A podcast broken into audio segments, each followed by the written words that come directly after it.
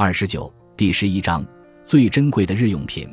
合理安排时间是合理利用头脑的必然表现。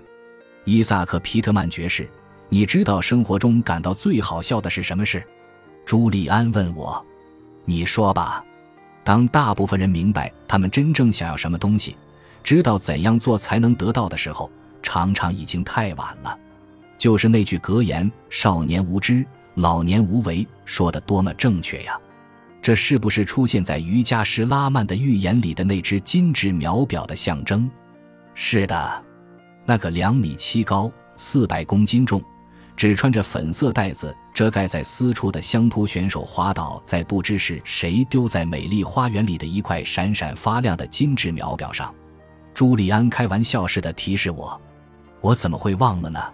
我笑着回答说：“直到现在，我才意识到，说来说去。”瑜伽师拉曼的神奇预言，原来就是我们这场彻夜谈话中的主要线索。拉曼不仅教导了朱利安，而且也通过朱利安的修行实践教导了我们。起码我已经感受到了他的间接影响。通过温习拉曼的修行体验，朱利安和我都获得了人生的启发。我把这个发现告诉了朱利安。哈哈，律师的第六感，非常正确。其实，我跟你说的所有修行原则，几乎是原封不动地搬用了我老师的教诲。不同的是，我找了一些你我都比较熟悉的例子罢了。朱利安接下来说：“我那睿智的老师教授的方法初看起来有点奇怪，其实一开始的时候我的反应和你差不多。所以今天当我把这些事情讲给你听，看到你流露出疑惑不解的表情时，我觉得再熟悉不过了。在喜马拉雅山上。”我也尽力想要理解他故事中的微言大义，有的时候觉得醍醐灌顶，有的时候也是百思不得其解。但是我必须告诉你，约翰，这个故事中所有的关键要素，从神秘花园到香扑选手，再到黄色的玫瑰花和钻石小径，这些核心意象最终让我获得了领悟。他们都是记忆中一些重要的标志，有效地提醒我曾经在喜马拉雅山上学到的种种智慧。标志，是的，标志。你看，花园的意象使我把注意力集中在振奋人心的想法上。灯塔提示我生活的目的就是有目的地的生活。相扑选手让我把持久的自我控制放在修行的中心位置上。粉色的袋子则是为了使我想起意志力的神奇。这些标志就像是一些有趣的提示器。我没有一天不想起这个预言。也从来没有哪一天不是在思索瑜伽师拉曼教给我的这些法则。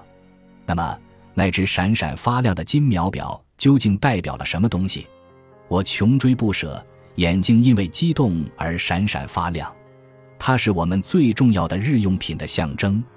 时间，那些积极的想法、目标设定和自我控制不重要吗？如果没有了时间，它们就会毫无意义。当我在喜马拉雅森林中的临时住所李静寺的时候，一位智者曾经造访过我的玫瑰小屋。她的名字叫迪维，她是一个漂亮的惊人的女性，一头黑发垂至腰际。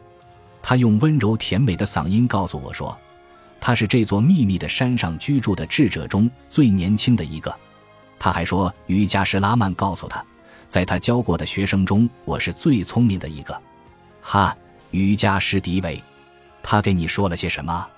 他对我说：“也许正是因为你在以前生活中受到的痛苦太过于巨大，你才能够以如此开放的心灵来拥抱、来接受我们的智慧。作为这个修行集体中最年轻的一个成员，我受委托来造访你，并带给你一样礼物。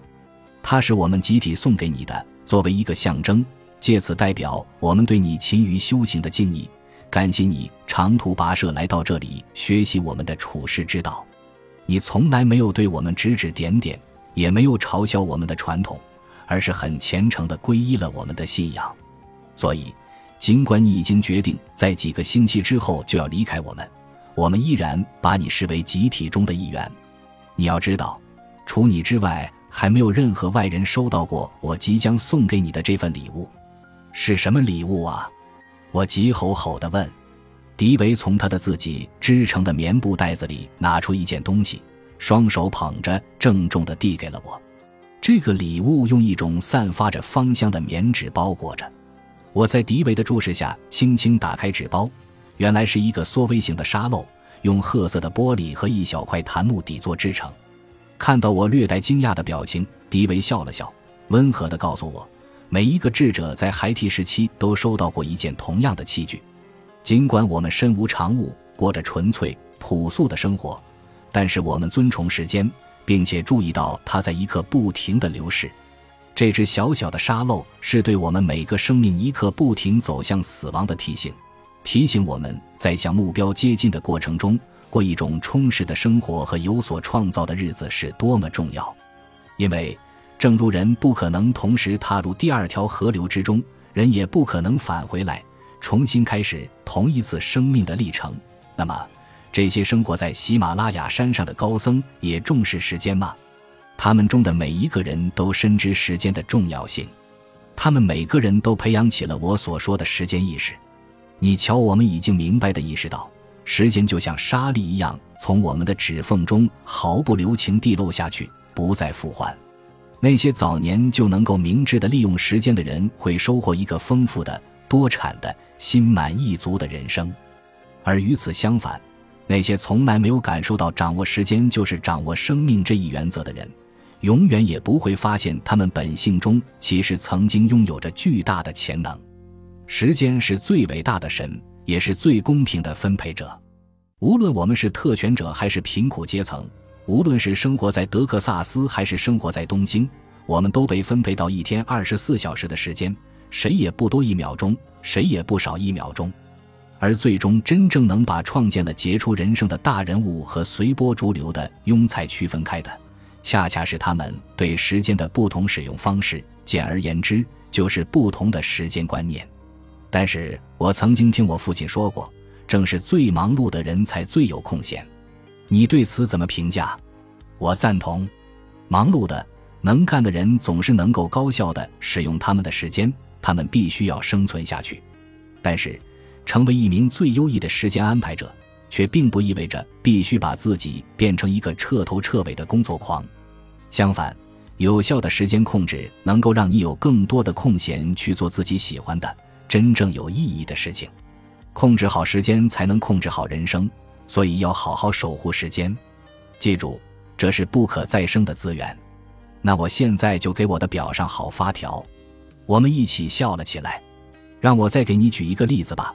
朱利安提出建议，让我们假设这是星期一的早晨，你的时间表上排满了约见。会议和庭审出席的日程，往常你会在早晨六点半就起床，一口吞下一杯速溶咖啡，飞奔着赶去工作，然后昏天黑地地度过了非常紧迫的一天。好，接下来让我们假设有一次，你在星期天的晚上抽出了十五分钟的时间来计划自己的安排，或者说为了更加高效，让我们假设你在平静的周日上午抽出了一个小时来安排整个一周的生活。在你的每日计划表中，你标出什么时候会见客户，什么时候你要做法律研究，还有什么时候你要回一些重要的电话。最重要的是，在一个星期之内，你把在个人、社会和精神方面的发展目标也都列入了你的记事本。这个简单的举动是保持生活节奏平衡的奥秘。通过在每天的日程表上锁定生活中所有最至关重要的方面。你可以确保这一个星期的生活过得充实又有条不紊。你是不是建议我从每天繁忙的工作中抽出一点时间来休息，然后去公园里散步，或者躲到一个地方沉思冥想？是的。你为什么非要那么严格的遵守惯例呢？你为什么一定要像其他人一样用同样的方式行事呢？走你自己的路好了，不要在乎别人怎么看，关键是要让自己觉得舒服自然。你为什么不提前一个小时开始工作？这样就可以有足够的闲暇，在中午的时候放下手头的工作，到办公室附近的美丽公园里平心静气的散步。还有，为什么不在一周刚刚开始的时候就向工作里投入更多的时间与精力？这样就可以在周五下班之前早早收尾，然后快快乐乐地带上孩子去动物园玩一会儿。还有。为什么不在一个星期内抽出两天的时间在家里工作，这样就可以更多的照顾家庭？我说的所有这些，都是为了让你更有创造性的做出一周的计划，合理的安排时间。当然，并不是非如此不可，一定要把时间列在你首要关注的核心位置上。它会让你明白，人生中最有意义的事情，绝不应该为了最不重要的事情而做出无谓的牺牲。朱利安一口气说了这么多，我都听呆了。从他身上依稀可见一位早年优秀辩论家的风采。他大概也意识到了自己的语气显得太迫切了一些，于是轻轻缓了一口气，马上便平静下来了。对不起，约翰，可能我的期望值太高了一些，希望这不要给你带来新的负担。你要知道，量力而为是我们制定计划的前提。另外，你还要记住，如果你的计划设计出了问题，那就基本宣判了行动的失败。把事情写下来。不仅包括你和别人的约见，还包括所有你和自己的约定，比如读书、放松，在结婚纪念日前夕给妻子写一封情书。凡此种种都会提高你的时间利用率。千万不要误会了，不去工作并不是要你完全放弃工作。我的意思是说，在工作的间隙花一些时间来丰富自身的精神与情感世界，这绝不是浪费。它会使你的工作效率大幅度提高。